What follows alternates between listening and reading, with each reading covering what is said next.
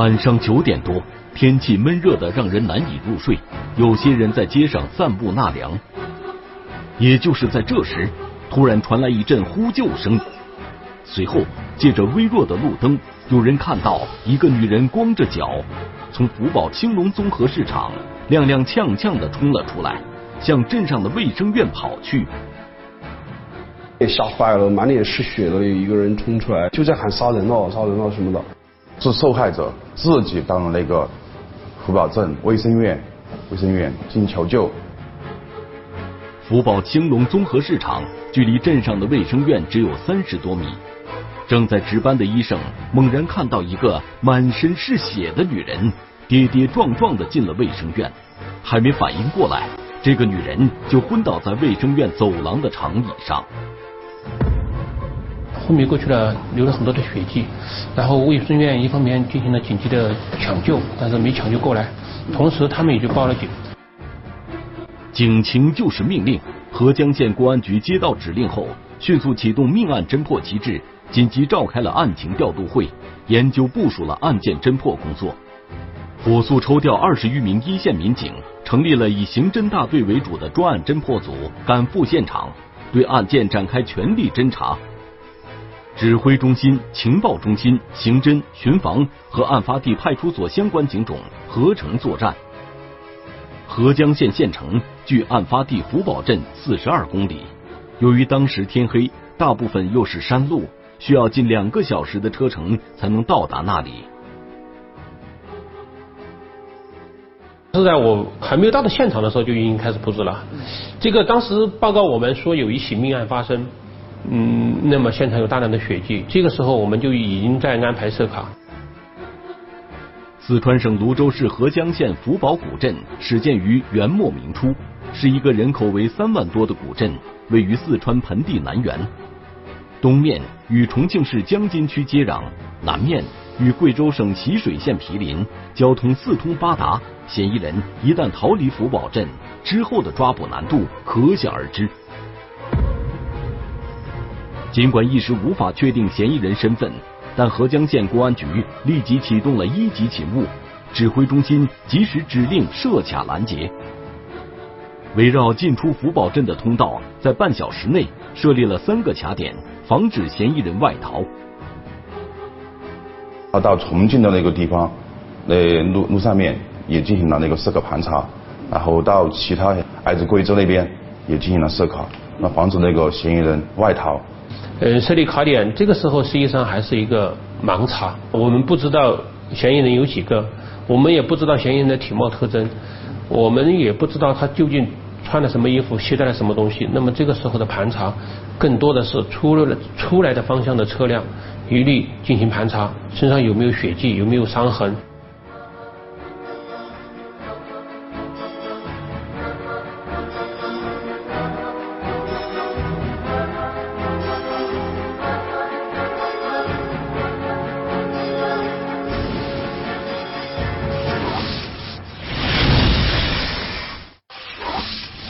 一个女子在夜晚被人用刀刺死，手段残忍。这件事情打破了古镇的宁静，在当地引起了不小的恐慌。那么，被杀害的这个女人是谁？她因何被杀？又是谁下的手呢？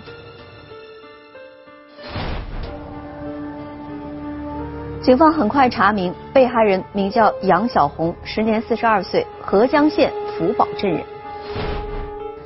杨小红是镇上一家小饭馆的服务员，她的丈夫常年在外打工，她独自带着孩子在镇上生活。法医尸检得出结论，杨小红是被锐器切割致左颈静脉破裂，失血性休克死亡。警方判断，嫌疑人和杨小红之间应该有很深的仇恨，但具体原因一时间无法查明。可以肯定的是，该嫌疑人具有高度危险性。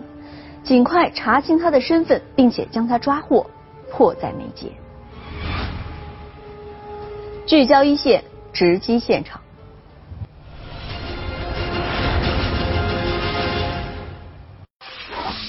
古镇突发命案，是谁让他死于非命？而且都是在胸部以上、胸口、颈部这些致命的地方。刀刀致命，凶手为何如此凶残？那个嫌疑人就躲在那个拐角处，因为嫌疑人已经跟了他很久。全力侦办，步步推进，现场物证又会将案件引向何方？一线古镇凶案正在播出。案件的侦破工作连夜展开，各路民警丝毫不敢懈怠，连夜在全镇范围内对死者的生前情况展开走访调查，寻找目击者。遗憾的是，由于案件发生在夜晚，事发突然，没有人注意到发生了什么，又是如何发生的。现场的勘验工作是从死者在福宝镇卫生院留下的一串血脚印入手的。泸州市公安局派出现场勘验专家，对现场提取的生物检材连夜进行 DNA 检测，确保证据收集及时规范。从医院门口到那个死者在医院底楼死的那个地方，有一连串的那个赤脚的血血血脚印。我们从那个血脚印往回跟踪，往回查。警方倒查发现。死者留下的血脚印伴随着一串滴状血迹，一路向距离福宝中心卫生院三十多米外的福宝兴隆综合市场延伸，又经由市场一楼菜市场副食区向市场的二楼延伸。他是在菜市场，他在菜市场那里有一个奔跑的过程，然后他遗留了大量的血迹在菜市场，他中间应该在菜市场还摔倒了一次，所以有形成了一些。呃，擦拭型的或者说血泊型的痕迹，然后他又爬起来，又继续往卫生院跑。呃，整个过程中，嗯，他的脚印是一个血脚印，然后我们根据血脚印回到了二楼的平台，再往上走，往三楼走就没有这个血迹了。现场勘查可见，合江县福宝镇福宝兴隆综合市场为一栋三层楼的砖混结构楼房，该楼房一楼为菜市场，二楼是一些商铺。三楼为居民住房，在楼房西北端的二楼至三楼楼梯间入口处地面上有大滩血迹，在墙面上伤口喷出的血迹线清晰可见。那个地方经过技术人员的勘定，就应该是那个中心现场，也是第一第一现场。除喷溅血迹外，地上还有一个透明塑料袋。塑料袋内装有一个用报纸包裹的榴莲，以及一件新购买的女士上衣。办案民警经走访得知，被害人杨小红和其女儿就租住在福宝兴隆综合市场的三楼。第一现场那个地理位置，它是那个死者回家的必经之地，必经之地也是在那个二楼那个光线比较暗的地方，一个转角的地方。很显然。杨小红是在回家的途中，在毫无防备的情况下遇害的。需要解开的疑问是：嫌疑人是在此处专等杨小红出现，还是随机作案？作案动机又是什么呢？我们当时不能够确定嫌疑人和他是偶遇。还是一个有精心准备的过程。我们在考虑案件的时候，首先考虑是不是侵财，还是因为情杀，还是因为仇杀，呃，都会有这样一些考虑。在动机上，我们当时第一时间还不能做出判断。那么，嫌疑人作案的动机到底是什么？他从哪儿来？作案后又逃向哪里了呢？福宝兴隆综合市场内部为环形结构。各通道之间相连相通，多条通道都可以通向市场的几个出口。办案民警经仔细勘查，在中心现场地面上找到了几枚可疑鞋印，可以确定这几枚鞋印属于一名男性。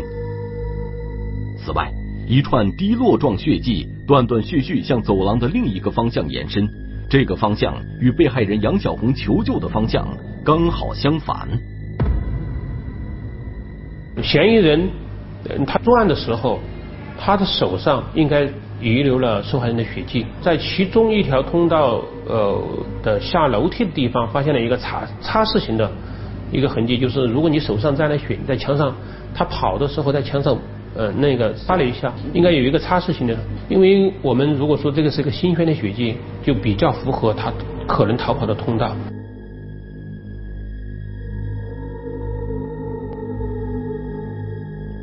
可以肯定，这处擦拭状血迹是嫌疑人在逃跑过程中留下的，也由此确定了嫌疑人的逃跑路线。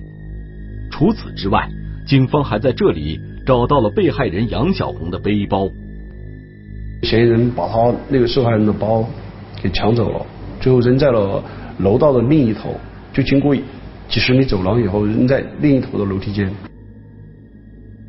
离那个袭击点有三十米左右的地方，三十米左右的地方，所以当时我们第一次反应还是可能是不是考虑是一个抢劫，呃，因为背包遗留的位置，但是从这个遗留的背包，后来我们在里面找到了受害人的钱包，呃，并没有财物的损失。那么就说明那个嫌疑人来的目的很明确，就是要杀死那个受受害人，因为那个受害人身上的刀伤也特别多，有好几处，而且都是在胸部以上、胸口、颈部这些致命的地方，所以说受害那个嫌疑人肯定是是要想把那个受害人置之死地。只有一个没有找到他的手机。这也正是令警方疑惑的地方。嫌疑人抢走杨小红的背包，又丢弃在逃跑的路上，并未拿走包中的财物，可以排除抢劫杀人的可能。但他为什么单单拿走了杨小红那部并不值钱的手机呢？他那个手机，据他那个老板娘什么介绍的话，他手机不值钱，不可能嫌疑人把西瓜丢了要自毛跑，那个也不太可能。然后我们这样，这个组后来又调去进行了一些视频的追踪，我们调了一个远景的监控以后，对那个地点进行了一个长时间的回放，嗯，发现了一个呃一个很模糊的身影，看到了在二楼那里有一有一段手机的亮光，然后有一个人在探头看，呃往下看。亮光一闪的地方，正是此案的第一现场，也就是杨小红被害的福宝兴隆综合市场的二楼平台。时间是杨小红被害之前。办案民警站在这个位置向下一看，有了一个惊人的发现。因为受害人有一个身份，他是在楼下的一个餐馆打打工，嗯，然后就在那个二楼平台那个地方，可以看到餐馆的，就看到这个餐馆的后门。那个嫌疑人就躲在那个拐角处，因为嫌疑人已经跟着他很久。由于这段视频是远距离拍摄，加上当时天色黑暗，所以只能隐约的看到一个黑影和闪过一道亮光。但视频拍摄的地点就是案发的第一现场，时间是晚上八点多，也就是杨小红被害之前。警方推断，这个影子应该就是嫌疑人，他早就躲在了这个地方，等着杨小红下班经过，然后下手。那么，嫌疑人是谁？他为什么处心积虑的要杀害杨小红呢？在警方的走访过程中，杨小红打工的饭店老板向警方提到了一个叫安七的人。回家路上，他遭人杀害，他到底得罪了谁？警方全面排查，狡猾元凶夜色遁形，逃过围捕。一线古镇凶案正在播出。根据杨小红打工的饭店老板讲述，杨小红在店里工作的一年多时间里。主要是做传菜和打扫卫生的工作。杨小红性格比较外向，对人热情，做事勤快。此外，时年四十二岁的杨小红与古镇上其他女人最大的不同，就是爱打扮，穿着很时尚。据了解的话，这个女的生活作风也不是那么差，因为她虽然说她老公在外边打工啊什么的。但是她在家里面生活作风还是可以的，每天就带孩子，然后在那个饭店上班，情杀那些也基本上可以排除。那个饭店的老板给我们提供了一条线索，就是曾经有一个男的，大概在五十岁左右，到那个饭店来找过他。饭店老板说，他与那个来找杨小红的中年男人也并不熟悉，只知道这个人叫安七，是福宝古镇人。这个人曾多次来找杨小红，两人发生过争吵，但老板从他们的争吵内容来分析，安七不至于因此杀人。她的一个闺蜜离家出走以后，她的老公曾经去找过她，希望这个女的能够受害人能够把她的这个闺蜜给她找回来，呃，然后这个可能双方为其这个事儿发生一个一些争执。安七时年四十六岁，四川省合江县福宝镇岩口村人，一直在山上的老宅居住。近几年，他才和妻子以及两个儿子。搬到合江县福宝镇老街生活。经查，安七老实本分，没有犯罪前科。那么，杨小红被害是否是安七所为呢？侦查员收集调取了案发现场周边的监控视频，经过梳理发现，案发当晚八点二十六分，一名可疑男子从福宝古镇老街向案发地福宝兴隆综合市场的方向走去。晚上八点三十三分，他出现在福宝兴隆综合市场的一楼，随后拐上通往市场二楼的楼梯，躲在监控死角的二楼平台。当晚九点二十分左右，也就是杨小红跌跌撞撞跑向镇中心卫生院求助的同时，这名男子又出现在福宝兴隆综合市场的这处监控画面中，可以清晰的看到他一边跑一边擦拭手里的一把尖刀。这个地方有一个人跑下来，他跑下来的时候，然后这个人就放慢了脚步，呃，因为他看到前面有人，他就放慢了脚步，然后呃平稳的走出去。但是下楼的时候，他明显的是呈现一种奔跑的姿势。当时我们也叫那个饭店的老板进行了那个视频的辨认，他也确定那个视频里面出现的那个男子就是曾经到饭店找那个受害人杨某某那个发生过争吵。安七在案发当晚出现在案发现场，具有重大作案嫌疑。另一个令警方感到时间紧迫的情况是，据了解，安七扬言要杀害的人不仅是杨小红，还有另一个叫秋秋的女人。他们一共有三个人玩的比较好，一个死者，一个那个嫌疑人老婆，还有一个叫秋秋的。我们又分了一个组。到另一个闺蜜家里去进行了一个蹲守，我们怕的是，她如果做了第三件以后，还要继续作案。专案组民警深知安七持刀行凶，手段残忍，必须尽快将其抓获。合江县公安局视频侦查人员对现场周边视频进行发散追踪，查找犯罪嫌疑人作案后的逃跑路线。他从楼梯那里不是跑下来了吗？然后到了街上以后，就看见他往河边那个方向走跑了，但是过去以后就再也没有监控了。抓捕工作连夜展开，指挥部果断下达移动搜索与固定守候相结合的指令。除去先前围绕进出福宝镇的通道设立的三个卡点外，相关警种部门通力协作，以嫌疑人安七位于山上的老家为中心，又设立卡点。在根据地理位置和轨迹分析，判断安七可能外逃路线后，派两组民警赶赴临近的贵州、重庆车站进行布点拦截，调集了数百名警力，在嫌疑人安七可能藏匿的地点进行围捕，一张缉捕凶犯的天罗地网悄然张开。然后加上我们之前设的一些明暗的卡，一共有设了七道，七个卡子，一共有两道防线。当时我们最大的问题是我们我们不知道他跳没有跳出包围圈，这是一个很难很难估计的问题。没有确切的追踪方向，专案组只能兵分几路，紧盯每一条主要路口，徒步搜寻着任何可疑的动向。既要破案，又要防血案再次发生，也就是在这个过程中。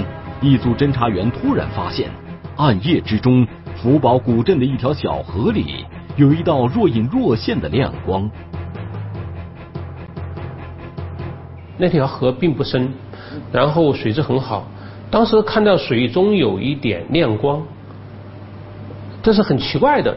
后来我们有个同志就下了水，去看那个亮光究竟是什么东西。最后在水里面就找出来，那就是。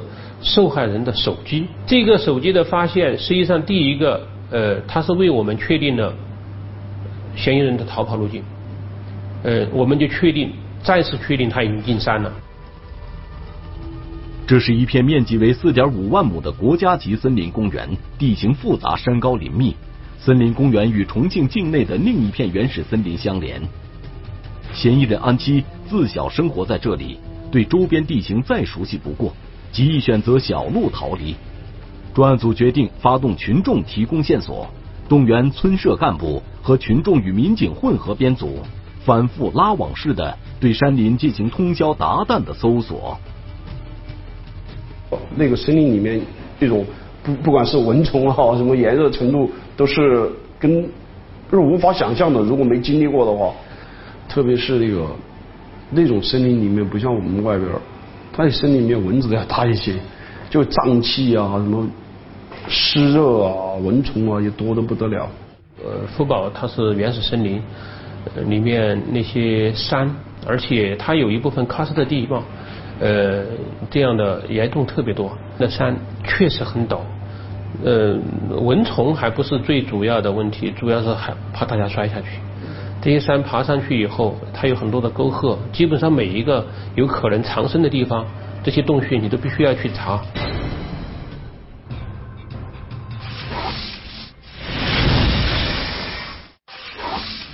在地广人稀的山区，警方对附近的山林展开了五次。大范围的搜索，抽调各单位办案，社区的警力还发动了群众一百余人，组成了规模庞大的排查小组，通宵达旦的搜索嫌疑人。缉捕嫌疑人的过程却是异常艰难，直到天亮仍不见安七的踪迹，参战民警异常疲惫，案件的侦破工作进入了最为焦灼的阶段。专案组调整思路，再次对安七的性格进行刻画，并对他的家庭关系进行分析。首先，从监控视频来看，安七在逃跑时并没有携带背包，这说明他没有做好出逃的准备。其次，安七经济拮据，性格内向，朋友不多，但是逃跑需要费用，所以很大的可能是他会向几个哥哥求助。因此，专案组决定一边加大搜索的力度，一边加强对安琪亲属的监控力度。转机发生在二零一八年五月二十九日的中午。古镇发生凶案，警方紧急追捕，一个声音令案情有了转机。真凶归案，他为何如此疯狂？一线古镇凶案正在播出。为保障案件快速侦破，专案组使用无人机进行视频侦查搜索。警犬大队派出血迹追踪犬和搜捕犬，追踪嫌疑人逃跑路线。但直到五月二十九日的中午，迟迟查找不到嫌疑人安七的踪迹。专案组甚至怀疑，安琪是不是已经逃出了搜索范围？那种树林很茂很茂密，比如说你可能离他只有五米远，如果他在草丛中一趴。你也可能发现不了他。我们组织了一百多个，呃，我们的民警、协警，然后请了我们当地的老乡，因为要带路，划定的可能有十公里的这样一个范围，进行一个搜索。一百多个人扫在山里，根本看不见，根本看不见，然后相互喊都能只能够这样呃相互通过联络。第一轮筛过去以后，就完全没有发现。也就是在案件侦破工作到了最为焦灼的时候。一直蹲守在安七哥哥家中的侦查员听到，安七的哥哥接了一个电话，电话是安七打来的。他哥哥当时我们旁边，我们听到了一个背景音，就是一个像啄木鸟一样的“咚咚咚咚咚”的这样的一个声音。这个声音当时我们不知道是什么。侦查员迅速将这个细节反馈到专案组，大家都认为。这个细节对于分析安七的藏身之处有至关重要的帮助，但是这个类似啄木鸟啄木头的声音到底是什么呢？这时有人回忆起在天亮后搜山的时候曾听到过类似的声音。我们在山上去搜寻的时候，呃，发现了一个，他山上正在修路。村通通，我们脱贫攻坚的村村通通那种村路那个破碎机的声音，就是那么这个时候更坚定了我们的决心，他还没有跳出包围圈。出去道路和可能出现的地方都有我们公安民警在，公安民警在，他是不可能从我们包围圈出去的。中午我们召开了紧急会议，重新布置了那个那个工作方案。在圈定嫌疑人安七藏匿范围后，一方面加大各个卡口的查搜力度，将嫌疑人安七圈定在搜索范围内，防止其外逃；另一方面，各警种分组对划定区域展开新一轮的搜索。虽然说我们发现了这个破碎机的声音，但是我们到了山上，你会发现，它在一左边这批山上施工。你在周围的几批山，你都会听到那个声音，因为它山与山之间它有回音，然后你会听到那个声音很响亮。但是它坚定了我们一个决心，它还没跑远，就把我们整个搜查的范围扩大，扩大到可能有二十公里左右。二零一八年五月二十九日下午四点多，经过大范围的搜索，目标出现了。他实际上是躲在草丛里，但是看到我们的人过去以后，他飞快的就爬起来，呃，往山上跑。下面的这个组就开始追，然后上面有一个组正好在上面，嗯，他跑上去以后就看到了这个上面那个组，然后下面这个组看到他跑的时候扔了一样东西，就叫他，就叫他别动，那个人就开始跑，因为人特别多那个时候，因为一个组可能有十多个人，这样子把他围住，把他抓住。然后经过辨认，就确定那个是嫌疑人安某某。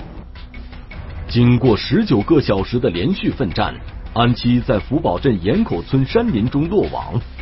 随后，警方查获安七的作案工具以及血衣等相关物证。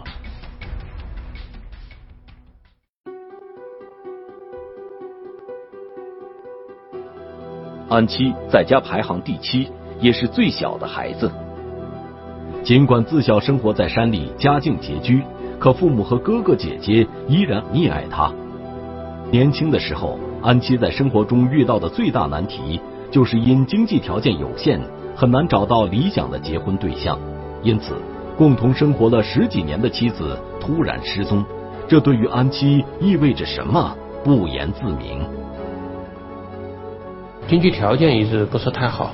然后导致了这种在农村来说，他娶娶媳妇儿还是比较困难，呃，所以说他们可能有时候会到这种比较相对偏远的地方去娶一些媳妇儿，然后娶回来的媳妇儿，呃，也看得比较严。安七的妻子叫阿木，来自贵州省一个更加贫困的山村，一九八三年出生，比安七小十一岁。他们是在二零零一年经人介绍认识的。两人只见了三次面就结了婚。安七回忆说，他对和妻子阿木在一起的这十几年生活十分满意。平时他在外面打工赚钱养家，阿木则在家照看两个儿子。阿木相貌姣好，也很勤快，守本分，日子过得很平静。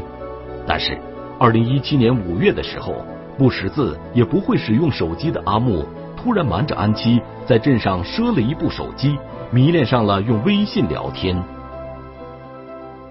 买都买了，赊都赊下了，我也还不到了，还是我跟他以后还是把钱呢开了，还是千多块钱，啊，基本上就是够一个月的开支了。我说你们在搞些啥子啊？你们？我说我们在学玩微信。安七说，阿木口中的我们是指阿木的同乡杨小红和秋秋，就是他们教会阿木用微信聊天的。这让安七感到了危险，为此，她多次找阿木的闺蜜杨小红和秋秋理论。一天到晚手机玩机，晚上两三点都还在玩手机，我就跟他们打过招呼，碰见一次就说一次。他们不相信，我说现在手机上面很多是骗人的，我说以后我说搞这事情了就麻烦了。他就说没得问题的，以后出了事情你来找我们就是，找我和秋秋。安琪说：“不久后，他担心的事情还是发生了。就是说，那个手机上面不是有些发微信啊，就是或者发短信，只有字嘛上面哦，我老婆认不了字噻。嗯。所以说，好久我老婆就拿根就是我大那个娃儿那个，大那个孩子，那同学，那个叫那个是女同学是，他就拿跟他说，他这三个是啥子？这是那个同学，那我那个大的娃儿的同学就是说，他这三个字样我爱你，他说是。哎，我问过了啊，他说是开玩笑噻，他说是那个是他的表哥表弟。所以说我我都在他家里去过十多次了，从来没见到过这样的亲戚。这你这微信，你在微信上没有这么多啊？我说是哪个给你加进去的？你咋个加？你咋？你肯定搞不懂嘛？你一个字都不认识。是他秋秋、杨桂英，他说我们三个曾经有种话要咋个加？二零一七年九月，在外打工的安基突然接到家人打来的电话，告知他阿木失踪了。结婚证拿走了噻，我就现在我都还没想清楚结婚证拿走了是咋个一回事，咋个把结婚证拿走？还有我那个有个银行的信用社的那个那个退金还的嘛，那不是也是拿走了的。多次寻找未果，安基隐约听说妻子阿木是被一个男人接走的。肯定有预谋噻，没预谋的咋个呢？肯定是那个秋秋跟他跟他拉过来的噻，要跟他。把好了这个这个或者是秋秋认识这个毛的噻，或者是杨桂英认识这个毛的噻，嘎，我就给你拉过来，我就拉来这个我就说将那个手机搞的。他娶个老婆是外地的也不容易，现在老婆跑掉了，他应该老婆是他最大的希望，孩子老婆是他最大的希望，现在老婆不在了，他把所有的这些恨这些怨都怪罪在这个死者杨某某的身上。妻子阿木失踪了。本就性格内向的安基满腔怨恨无处发泄。嗯，他在这个地方很很显然产生了一个错误的判断，就是我现在生活过得不幸福，是因为我妻子跑了，而我妻子跑了，是因为有人教唆他跑了。呃，那么现在我需要找到我的妻子，如果找不到，那么我需要去报复某个人。在这个地方，他才产生了一个偏执的认识。这种偏执的认识一旦形成以后，他。他长期不和人交流，这种印象就会越来越深刻，那么就导致他后来会付诸行动。更致命的是，很快妻子阿木失踪的消息在小镇不胫而走。安琪说，他感到了来自周围人的嘲笑。有点笑话都是白个笑话，肯定都是，肯定有点丢人嘛，毕竟也老婆出轨了，跟别的男人跑了。无人诉说，无处发泄，于是安琪多次到镇上恐吓杨小红和秋秋。秋秋因恐惧而外出打工，而杨小红则成了安琪泄愤的唯一目标。他说的就大概意思是，反正你要把我老婆给弄回来，我老婆不是因为你的话就不会跑，然后就如果弄不回来，我就会早晚会杀了你。一直纠缠这个女的，这个女的一直在都弄疲倦了。就说你要找我就找我，你要杀随便你就这样的，然后那个嫌疑人就彻底怒火就被激发了。二零一八年五月二十八日晚上八点多，安琪带着早就准备好的刀具，来到了福宝兴隆综合市场，躲在二楼平台。当晚九点刚过，杨小红下班，她用手机里的手电筒照亮了通往回家的路，不想刚上到二楼平台。就被躲在暗处的安七杀害。